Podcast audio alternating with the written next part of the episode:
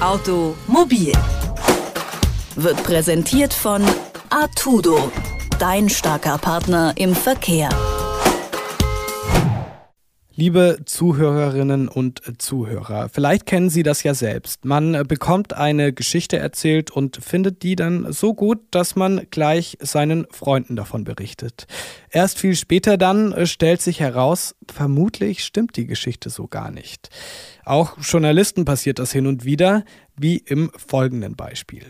Über Umwege gelang im Sommer 2017 eine Berechnung in die Medien, die besagt, dass der Akku eines Tesla Model S das Klima mit mehr als 17 Tonnen CO2 belasten würde.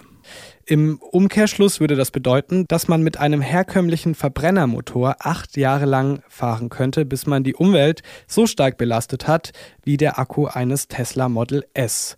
Doch stimmt das überhaupt? Der Journalist Peter Vollmer von der Handelsblatt-Tochter Edison ist der Spur der 17 Tonnen nachgegangen und sagt Nein. Warum er Nein sagt, das hat er mir im Interview erzählt. Guten Tag, Herr Vollmer. Guten Tag. Laut mehreren Medienberichten produziert der Akku des Tesla Model S in der Herstellung 17,5 Tonnen CO2. Was äh, stimmt Ihrer Meinung nach an dieser Zahl nicht? Also wir wissen es nicht. Ähm, am Ende des Tages gibt Tesla noch keine Zahlen raus. Die eigenen Gigafactories, die die Batterien mit überwiegend Solarstrom herstellen sollen, die sind noch im Bau. Und solange das so ist, wissen wir nicht genau, für welche Zahl am Ende ein Tesla-Akku verantwortlich ist. Ähm, die 17 Tonnen beziehen sich ja tatsächlich auch nicht auf einen Tesla, sondern die sind herausgerechnet aus einer Studie, die vergangenes Jahr erschienen ist. Sie haben schon die Studie angesprochen, aus der diese Behauptung abgeleitet wurde.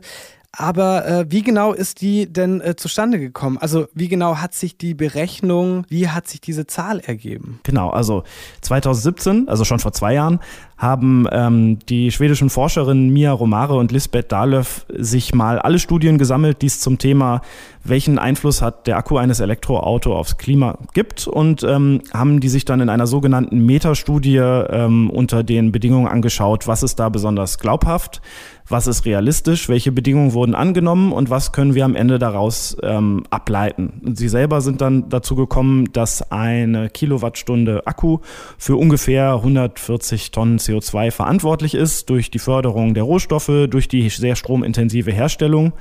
Ähm, und äh, haben am Ende aber einen sehr breiten Korridor genannt. Und äh, wenn man den höchsten Wert dieses Korridors nimmt und mit der Kapazität eines Tesla, des größten Tesla-Akkus multipliziert, dann kommen eben 17,5 Tonnen heraus. Worauf die Emissionen bei äh, Verbrennermotoren zurückzuführen sind, das ist bekannt. Aber woraus setzen sich denn die Emissionen eines Akkus zusammen? Der kleine Teil eines Akkus oder des CO2-Rucksacks, den ein Akku mit sich herumträgt, das ist die Förderung der Materialien, die da drin sind, das Lithium, das, äh, da sind Bagger unterwegs, das wird transportiert. Ähm, das ist allerdings nur ein kleinerer Teil. Der größere Teil ist die Herstellung der Zellen, die in so einem Akku drinstecken und dann eben der Batterie selber, also auch der Kühlung und des sogenannten Packagings.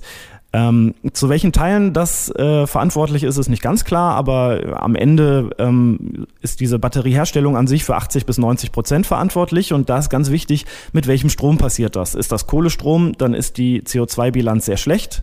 Ähm, ist das Wasserstrom, wie das in Nordeuropa zukünftig passieren soll, dann ist die CO2-Bilanz sehr gut. Und Tesla möchte ja eben auch mit einem hohen Solarstromanteil arbeiten und deswegen ist relativ unwahrscheinlich, dass der Akku am Ende tatsächlich 17 Tonnen oder auch nur 10 Tonnen emittiert in seiner Herstellung. Und was ist denn Ihrer Meinung nach wahrscheinlicher? Also welche Zahl? Ähm, da muss man abwarten, aus welcher Fabrik was kommt. Für ähm, sollten wir in Deutschland eine Fertigung haben, dann kann man ja den aktuellen Strommix anlegen. Ähm, dann wäre man bei einem durchschnittlichen kleineren Mittelklassewagen wahrscheinlich irgendwo im Bereich von drei bis sechs Tonnen CO2. Viele Autohersteller wie ähm, Daimler oder wie Volkswagen haben aber auch schon angekündigt, dass sie bei der Herstellung und auch bei ihren Lieferanten genau darauf achten werden, dass es möglichst klimaneutral ist. Das klappt natürlich nicht immer, ähm, aber dementsprechend wäre der Abdruck dann noch ein wenig geringer. Also wenn man besonders darauf achtet, dann kann man bestimmt auch unter fünf Tonnen bei einem Mittelklassewagen bleiben. Immer wieder kommt es vor, dass äh, diese Zahl gerade von Gegnern der E-Mobilität genutzt äh, wird. Erst kürzlich hat der Hauptgeschäftsführer von Niedersachsen Metall, Volker Schmidt, wieder mit den 17 Tonnen Emissionen argumentiert und die äh, CO2-Grenzwerte der EU sogar als gigantischen Selbstbetrug bezeichnet. Wie konnte es passieren, dass die Zahl sich ja, so weit verbreitet und offenbar auch hartnäckig hält? Also die Zahl begegnet uns länger äh, schon bei der Arbeit ähm, und äh, wir haben selber immer gedacht, okay, da hat sich irgendjemand halt die Studie rausgegriffen und willkürlich Zahlen miteinander vermultipliziert. Ähm, das ist aber gar nicht der Fall. Also als ich dann neulich die Zahl zum ich weiß nicht wie vielten Mal gelesen habe, da habe ich gedacht, äh, also irgendwo muss das doch herkommen und bin dann die Artikel nachgegangen. Eine erste Suche im Netz führte dann Artikel von großen Portalen von der Welt, von Focus Online ähm, auf die ersten Stellen, wo ähm, eine deutsche Presseagentur die Zahl übernommen hatte ähm, aus einem norddeutschen Medium, das diese wiederum von einem dänischen Medium übernommen hatte, das die wiederum von dem schwedischen Magazin Ny Technik übernommen hatte. Und die Zahl kam von dem Journalisten Johann Christensen. Und weil mein Schwedisch sehr schlecht ist, habe ich ihn einfach auf Englisch angeschrieben und gefragt, ähm, woher er denn die Zahl hat, was seine Absicht war, wie er gerechnet hat. Und das war ganz interessant, denn er wollte keineswegs ähm, behaupten zu wissen, für welchen CO2-Abdruck so ein Tesla-Akku verantwortlich ist, sondern er wollte diese Zahl nur plastisch machen. Was ist der größtmögliche Wert? Was ist so ein theoretischer Wert? Was würde das bedeuten, wenn man es umrechnet? Ähm, und dann hatte er eben gesagt, wenn man sich ein, also wenn man vom schlimmsten Strommix in einer Batteriefertigung ausgeht, dann wäre ein Akku von der Größe, wie es der Tesla Model S in seiner größten Variante hat, eben für 17,5 Tonnen verantwortlich. Viele Voraussetzungen, viel Konjunktiv. Ähm, ich hatte ähm, mehrere Mails mit ihm mittlerweile hin und her geschrieben und er sagt am Ende, ist er gar kein Favorit von Verbrennern oder von Elektromobilen. Ihm ist das im Grunde gleich. Da soll sich die bessere Technik durchsetzen. Er würde über beides schreiben. Und er sähe das Ganze sehr technologieoffen. Ähm, dass er jetzt ausgerechnet instrumentalisiert wird von den Gegnern des Elektroautos, das war ihm dann wiederum nicht so recht. Also kann man unterm Strich äh, festhalten, dass da eine ja, Vereinfachung aufgegriffen wurde, die dann am Ende zu einem Missverständnis geführt hat.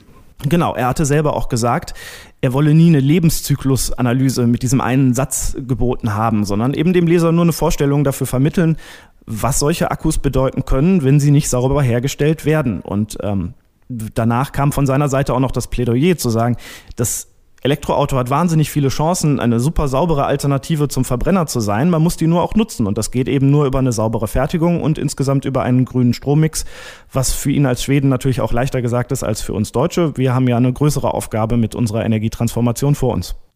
Das sagt Peter Vollmer. Der Journalist hat sich mit den CO2-Emissionen von E-Autos auseinandergesetzt. Vielen Dank für das Gespräch. Sehr gerne. Automobil wird präsentiert von Artudo, dein starker Partner im Verkehr.